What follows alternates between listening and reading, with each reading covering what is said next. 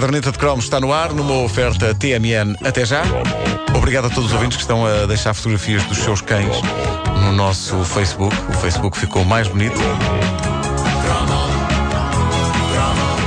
Ai, se o Gonçalo e uma falda vão ao Facebook da Rádio Comercial. Estás tão tramado logo à noite, rapaz. Estou mesmo tramado.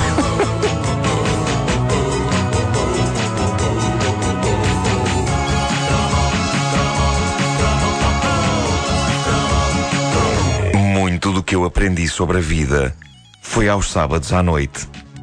O que é uma coisa que soa interessante, dito assim sem mais explicações. Quando eu digo isto, fico sempre à espera que as pessoas pensem que na minha juventude eu fui um verdadeiro Tony Manero, que era o herói do Saturday Night Fever. Sim, Ah. e, e- e à tua maneira que sabias sim, o que sim. era sábado fora de horas. Sim, sim, sim, que as pessoas agora pensem assim: aí ao Marco, na sua juventude, dançava e amava nas pistas das discotecas. Isso acontecia? Mas não, eu só comecei a sair aos sábados à noite aos 35 anos. E mesmo assim era para ir à rua pôr o lixo. Não, quando eu falo das lições de vida que tive na minha juventude, aos sábados à noite, refiro-me a duas coisas. Numa dada altura, à última sessão, a famosa sessão cinematográfica noturna, onde a RTP nos mostrava filmes que faziam de nós uns homenzinhos, tipo o Exorcista. Noutra altura, os imortais episódios dessa série policial clássica que dava pelo nome de Columbo. Columbo, ou como a gente dizia na altura, o Columbo. O Columbo, sim, sim. Eu quero ver o Columbo. Que, aliás, o centro comercial é de homenagem. É de homa- Claro. é, É de homenagem. É, é, é, Não claro. sabia. Pois, pois, pois, Claro não é de é. homenagem, é, o É, Peter Falk. é sim. isso, é isso. Eh, hoje em dia, eh, tragicamente, o ator Peter Falk padece de demência. É inacreditável a maneira como isso aconteceu. Graças a uma dose mal medida de anestesia durante uma série de operações aos dentes. Que? É estranho. Mas é verdade. Eh, e, é, e- e é bastante triste. Ainda há poucos dias ele foi encontrado a falar sozinho nas ruas de, de Nova Iorque, se não estou em erro. Eh, é, é bastante triste, tendo em conta que Falk entrou nos nossos imaginários como uma personagem que vivia do talento para o raciocínio. O Columbo foi a genuína pedrada no charco, numa era em que os heróis da TV para já eram quase todos bonitos e garbosos, mas não o Tenente Columbo, que era zarolho. Era despenteado, tinha uma gabardina encardida que parecia dois números acima, tinha um carro a cair de podre, um cão não muito esperto e ele tinha ainda um ar distraído e desastrado que fazia eh, inicialmente os vilões respirar de alívio, pelo menos até perceberem que, no fim de contas, aquele polícia resolvia sempre todos os crimes com incrível brilhantismo. No fundo, o Columbo era um gênio da dedução, um verdadeiro Sherlock Holmes moderno e foi criado por William Blink e Richard Levinson, os mesmos criadores de Crime de Cela. Portanto, como vocês veem, o segredo deste duo de autores de televisão parecia estar em, em criar anti-heróis do combate ao crime, as últimas pessoas que nós esperaríamos que descobrissem valentes conspirações e que resolvessem misteriosos assassinatos. No crime disse ela, era uma velhinha, que podia ser nossa avó, tinha um ar de, da vozinha meiga, a Jessica Fletcher, não é? E no caso do Columbo, um tipo que parece o mais inepto investigador policial da história, mas que, no entanto, decifra todo e qualquer crime. E geralmente, se vocês eh, bem se lembram, a resolução do crime vinha sempre antecedida da mítica frase. Just one more thing. Só mais uma coisa, dizia ele, já no fim do interrogatório. E geralmente essa coisa era só a chave para a resolução do crime. Que ele dizia sempre com um ar muito blasé, descontraído e até simpático, enquanto levava as mãos aos bolsos e tirava de lá coisas como, sei lá, bolas de cotão. Listas velhas de supermercado e outras inutilidades. Era uma série viciante, se vocês bem se lembram. Adorava, adorava isso. Um, um ritual. um. Era um ritual que eu tinha com o meu pai, era o de religiosamente nós vermos sempre cada novo episódio do, do Columbo. Aquilo eram uns episódios que rendiam, porque não eram bem episódios de série no sentido tradicional. Aquilo eram longas metragens, lembras que tinha duas horas para aí, duração, hora e meia, duas horas. E parte do gozo da coisa estava na maneira como as histórias eram contadas. Em vez de nós passarmos o episódio todo na dúvida quem cometeu o crime, quem é o assassino, nós sabíamos logo de início quem era o assassino. Era a primeira coisa que se via num episódio do Columbo.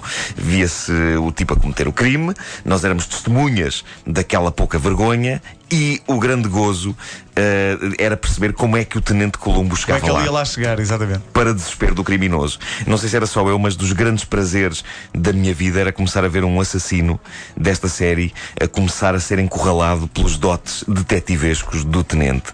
Eh, era um prazer que só se conseguia desfrutar tendo nós a informação toda de que aquele crápula era o assassino. Era, era estrondoso. E uma, e uma revelação eh, tem de ser feita.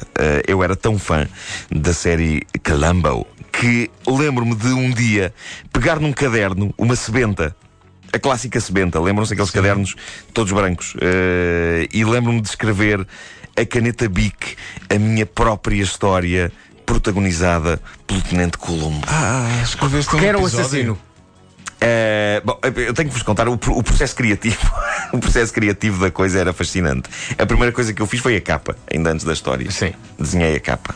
Desenhei o, o Columbo. eh, com a gabardina e não sei o quê. E depois criei o título, ainda sem ter qualquer ideia de história, criei o título. Não vezes fa- isso é bom. A não partir fazia- do título crias a história. Sim, sim. E, é- e então é, é uma grande técnica de escrita. Encontrar um bom nome. No meu caso, o caso do assassino do capote negro. E alguém pergunta: Mas porquê que o teu livro se vai chamar O Assassino do Capote Negro? E eu respondia: "Então, Porque vai ter um assassino que usa um capote negro. Mas isso não era muito é confuso? O Colombo com a gabardina, o assassino com o capote? Tens- Agora que dizes Não isso. é?